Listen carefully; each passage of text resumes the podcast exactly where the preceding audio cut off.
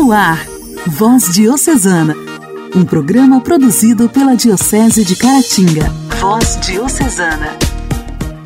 Amados ouvintes, a paz de Cristo esteja com você. Estamos juntos iniciando mais uma semana. Hoje, segunda-feira, 30 de maio de 2022. Eu, Janaíne Castro, chego por aqui através da sua rádio preferida para apresentar para vocês mais um programa Voz Diocesana. Que bom te encontrar sintonizado com a gente mais uma vez. Vamos juntos neste programa de evangelização produzido pela Diocese de Caratinga.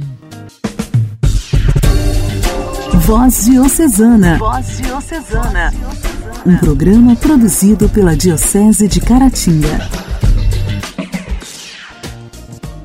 Hoje, dia 30 de maio, a igreja celebra o dia de Santa Joana d'Arc, à frente do exército.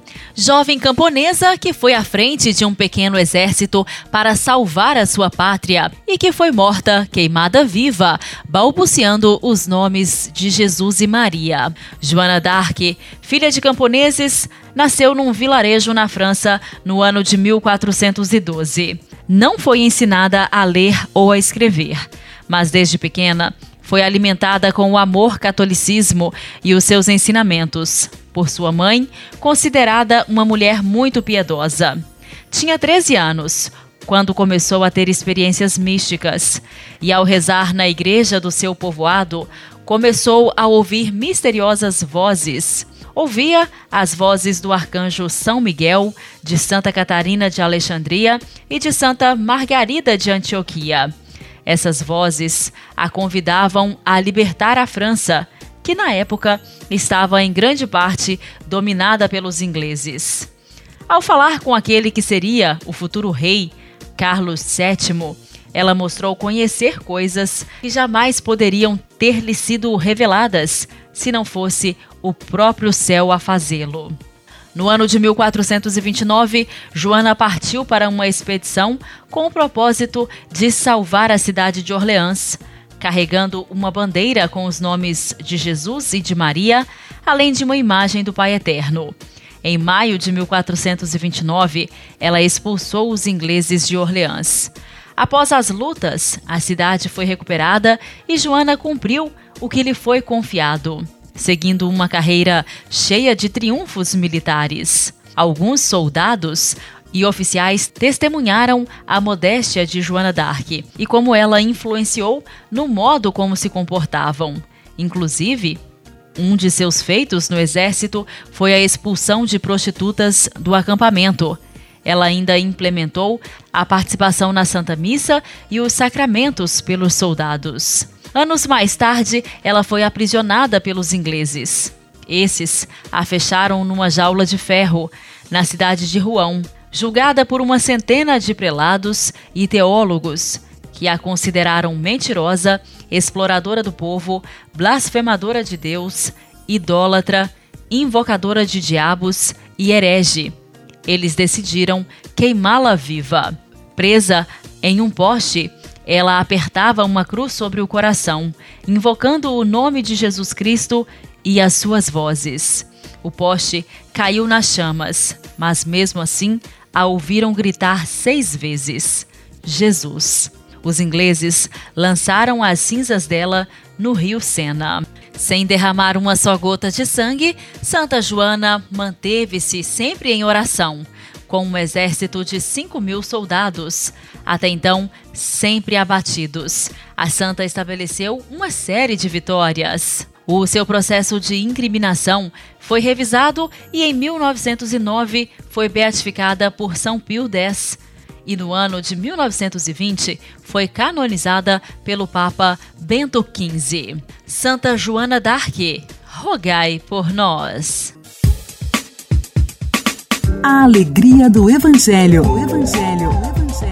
Oração, leitura e reflexão. Alegria do Evangelho. O Evangelho desta segunda-feira será proclamado e refletido por Dom Alberto Taveira, arcebispo de Belém.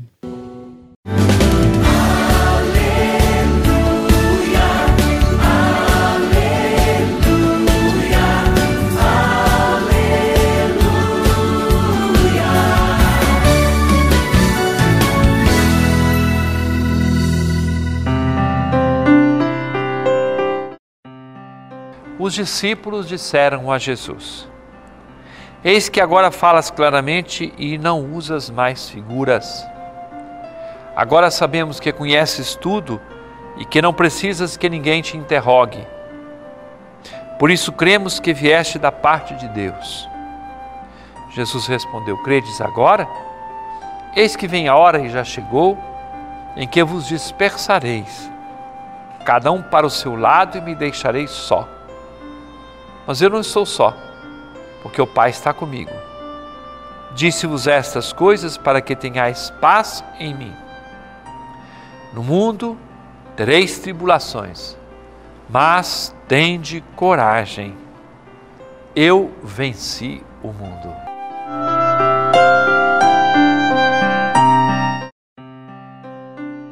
Irmão e irmã, estamos na semana que nos prepara para o Pentecostes.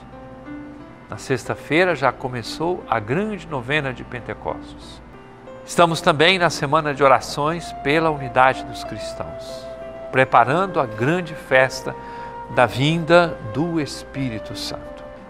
Nós somos chamados a ser cristãos com os pés no chão, de uma forma bem concreta. Hoje é segunda-feira, você não pode ficar quieto em casa, tem que se levantar, tem que dar os seus passos, ir para o trabalho, alguns para o estudo, não sei. Todas as atividades que são próprias do nosso cotidiano. E você poderá passar por tribulações, por dificuldades. Mas, sendo cristãos, a nossa vida de homens e mulheres que professamos a fé nos leva a acolher a palavra de Jesus, que nos diz que teremos tribulações temos o risco da dispersão, como os apóstolos se dispersaram e depois se reuniram de novo e receberam o dom do Espírito Santo. Mas existe uma palavra forte que pode ser, e eu proponho também como um lema para esta semana que começa. Eu venci o mundo. Tende coragem. Eu venci o mundo. Nós somos, na nossa fé, mais do que vencedores naquele que nos salvou, que é nosso Senhor Jesus Cristo. Mas não é uma mágica para dizer nada vai me incomodar, nenhuma dor de cabeça, nenhum problema no meu trabalho. Não. Ter coragem, criatividade, capacidade para resolver os problemas, deixando-nos conduzir pela luz do Espírito Santo, ser fermento de vida diferente onde quer que nos encontremos.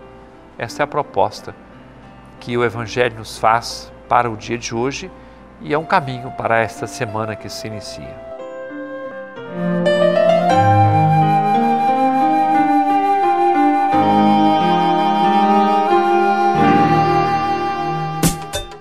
Diálogo Cristão.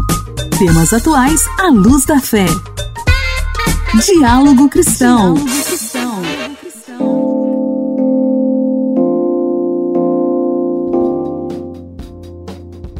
glaucoma causa o aumento da pressão ocular e leva ao comprometimento da visão. A doença é uma das principais causas da cegueira. Os médicos alertam para a necessidade do diagnóstico precoce.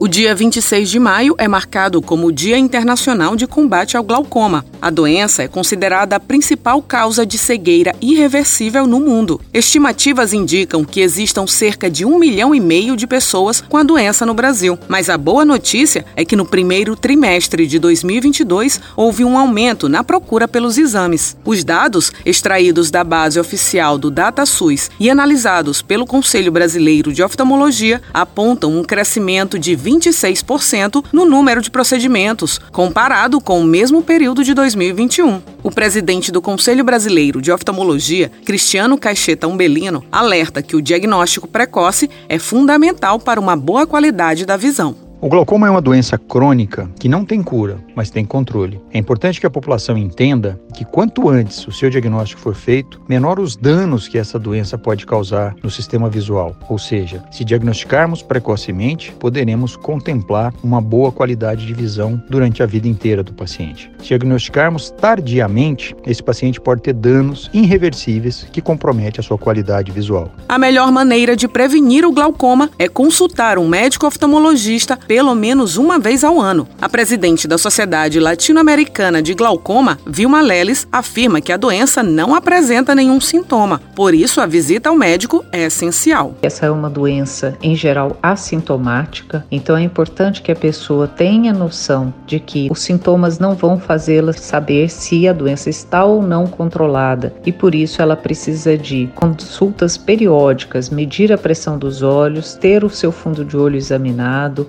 Assim, ela e seu médico vão saber se a doença está controlada. O presidente da Sociedade Brasileira de Glaucoma, Roberto Galvão Filho, lembra que a doença tem tratamento gratuito pelo Sistema Único de Saúde. As pessoas que cegam por glaucoma não têm volta. A perda da visão é irreversível. Então, quanto antes começarmos o tratamento, melhor. Outro aspecto importante é mostrar às pessoas que existe tratamento adequado pelo SUS. A gente tem tratamento clínico, tratamento cirúrgico, desde o glaucoma mais simples até o glaucoma mais grave. Ou seja, a gente pode tratar perfeitamente bem através do SUS. O Conselho Brasileiro de Oftalmologia, em parceria com a Sociedade Brasileira de Glaucoma, realizou durante o mês de maio uma grande mobilização sobre a doença. Nas redes sociais do CBO e no site 24H pelo glaucoma.com.br, você pode encontrar mais informações, entrevistas e esclarecimentos sobre diagnóstico e tratamento precoce. E você também pode assistir a segunda edição do 24 Horas pelo Glaucoma no canal do Conselho Brasileiro de Oftalmologia no YouTube. Igreja, Igreja em Ação. Formação, CNBB, notícias, Vaticano, diocese, não paróquia, a minha Igreja fé. em Ação.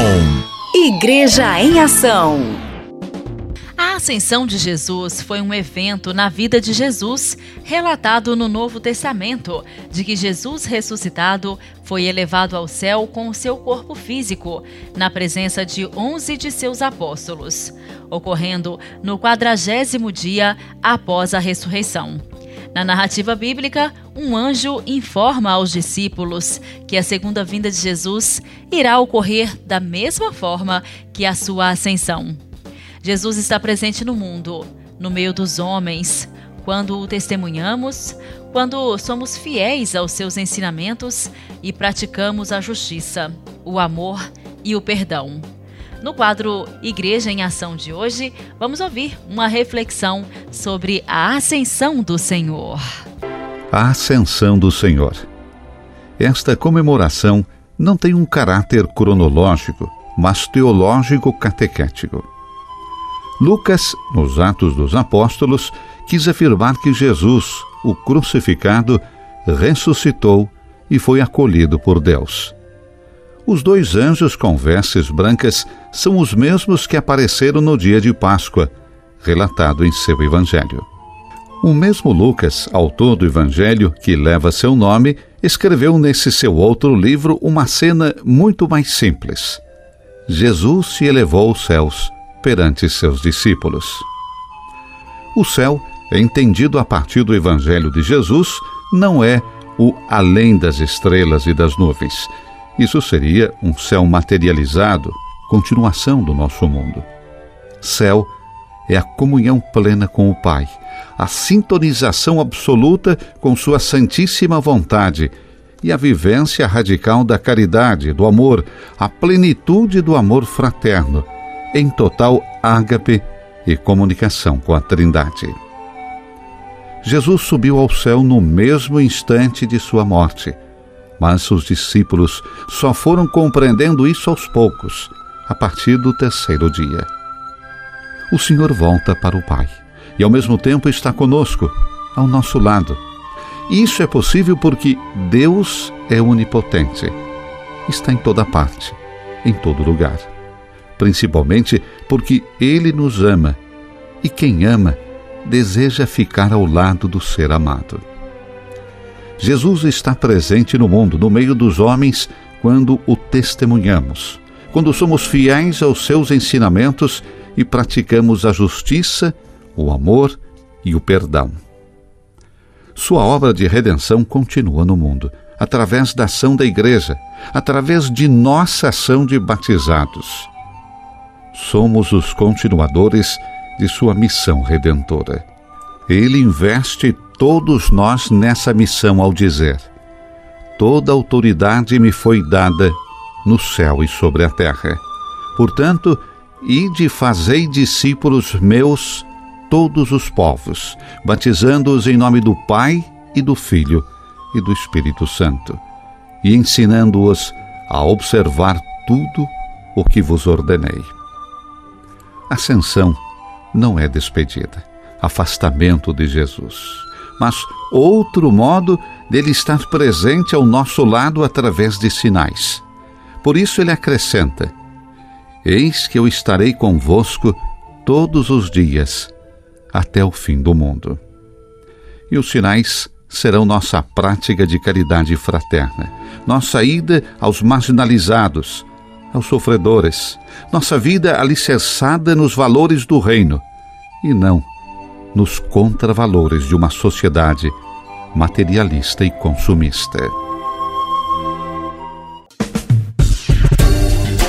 Voz Diocesana. Voz Diocesana um programa produzido pela Diocese de Caratinga.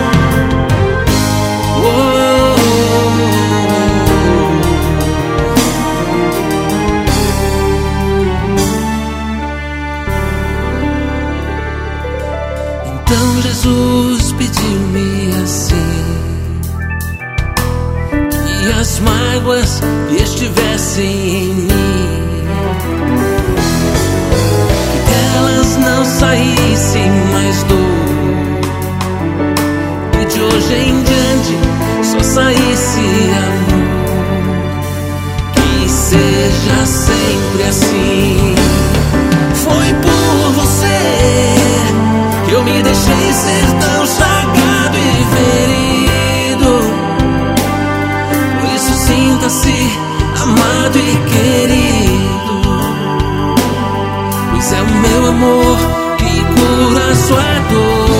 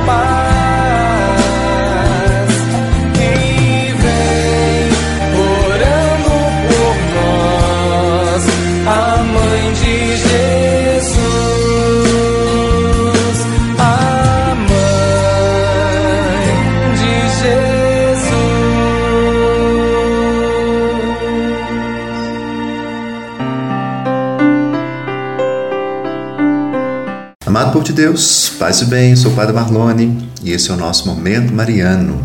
Momento Mariano. Mariano. Vejam, se Maria não tivesse mais alho para a refeição da noite, ela não poderia mandar Jesus até a mercearia da esquina para comprar um ou dois dentes de alho. Porque naquela época, a única ocasião em que ela podia comprar alimentos, ou qualquer outra coisa, aliás, era no dia da feira. No restante do tempo, ela teria de se arranjar com o que tinha na dispensa ou pedir emprestado a uma de suas vizinhas. Com as lojas abertas hoje, né, 24 horas por dia, nosso povo não precisa mais planejar antecipadamente suas compras. Sempre que estamos dispostos, podemos entrar rapidamente numa loja e comprar quase tudo o que quisermos e que o nosso bolso nos permitir, é claro.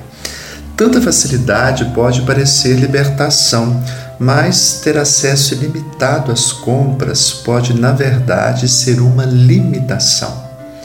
Faça uma pausa nesse momento para se perguntar se existe alguma coisa que precise comprar neste exato momento. Seja honesto. Existe alguma coisa sem a qual você não possa passar? Posto isso, se a dispensa estiver literalmente vazia, você precisa comprar alguma coisa para comer. Se estiver doente, talvez necessite de determinado medicamento. Não obstante este tipo de exceções, o que você tem de comprar agora mesmo? Para a maioria de nós, a resposta honesta é nada. Contudo, se entrássemos numa loja, qualquer loja, é provável que sentíssemos a necessidade de comprar algo. Talvez um artigo de cuja existência nem soubéssemos ontem, mas que se tornasse, num piscar de olhos, uma necessidade. Se o comprássemos, porém, e o levássemos para casa, o que aconteceria? Teríamos mais um objeto com que nos preocupar, mais uma coisa para cuidar. O que poderia ter dado a impressão de ser uma ação espontânea, libertadora, aquele impulso de compra, resultaria em ainda mais um fio a atar nossa alma às nossas posses. É preciso de fato pensarmos naquilo que compramos e se de fato necessitamos de tudo que temos. E a pergunta que fica para nós nesse dia de hoje é: eu sou dono do que tenho ou o que tenho é o meu dono? Porque infelizmente percebemos muitas pessoas que são presas, são escravas daquilo que têm. E aí, você considera as consequências futuras de cada coisa que se sente tentado a comprar? Vamos pensar nisso nesse dia de hoje. E por aqui eu já agradeço sua participação, agradeço sua presença. Muito obrigado, meu querido, minha querida. Fique com Deus, que Ele te abençoe e até nosso próximo encontro.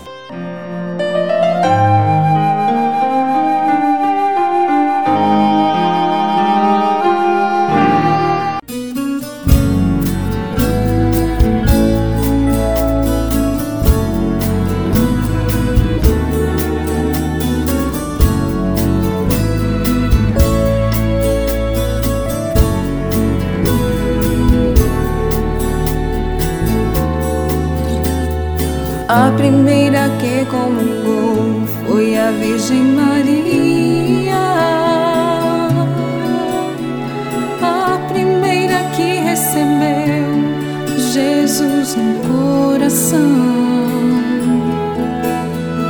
A primeira que anunciou foi a Virgem Maria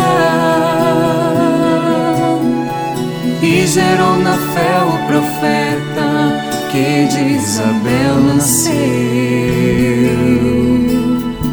Foi por ela que aconteceu a primeira adoração. Quando os magos a encontraram, houve a primeira grande exposição. capela do Santíssimo, sacrário do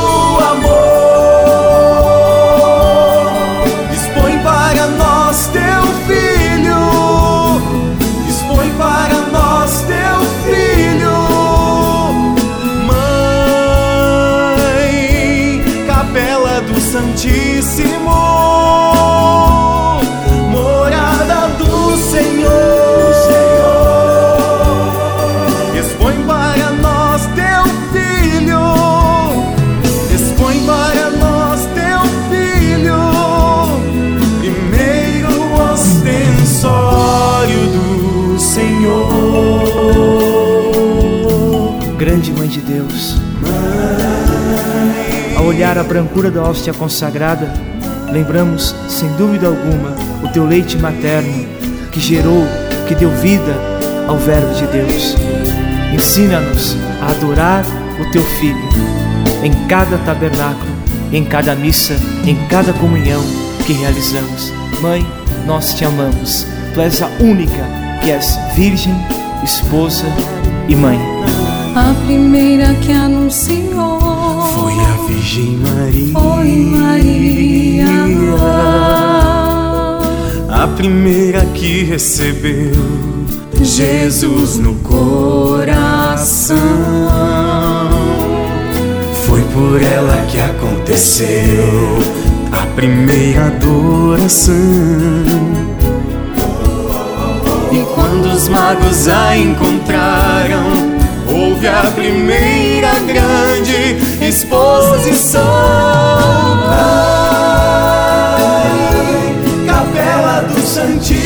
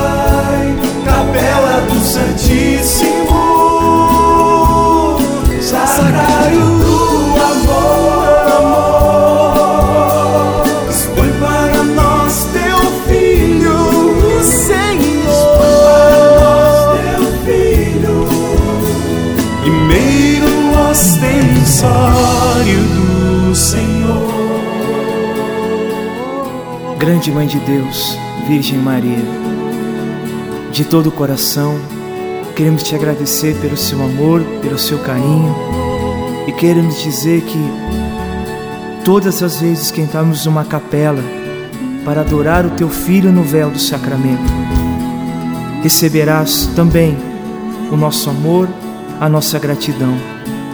Nos ensine a guardar o amor e a verdade pelo Santíssimo Corpo de Deus, da qual a Senhora foi o primeiro tabernáculo, o tabernáculo vivo e verdadeiro. Mãe de Deus, nós te amamos.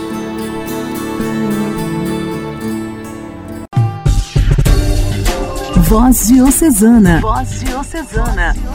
Um programa produzido pela Diocese de Caratinga.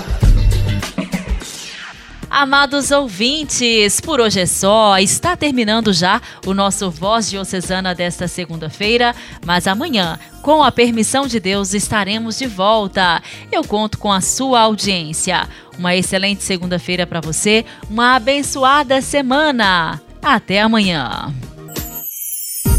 Você ouviu Voz Diocesana, um programa da Diocese de Caratinga. Voz Diocesana.